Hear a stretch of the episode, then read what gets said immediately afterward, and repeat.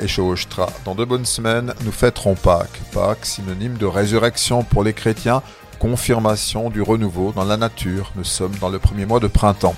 Et pour accompagner cette renaissance, nous connaissons en Alsace la tradition de l'Osterputz, c'est-à-dire le nettoyage de printemps, nettoyage de Pâques, mot à mot.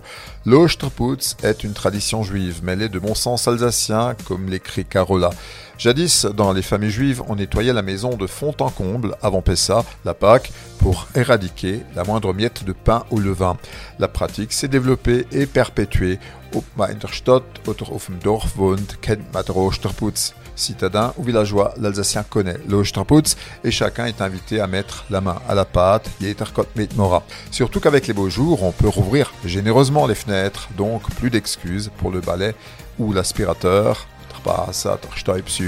Avec la lumière printanière, on y voit aussi plus clair, notamment la poussière et tout ce qui encombre notre quotidien ou fruma Ranger, éliminer le superflu, c'est aussi faire du bien à son cerveau. Et puis l'Ostraputz n'est pas limité à son cocon. De nombreuses actions sont organisées au printemps pour nettoyer la nature ou sa commune car depuis la Covid, on a aussi ramassé de nombreux masques.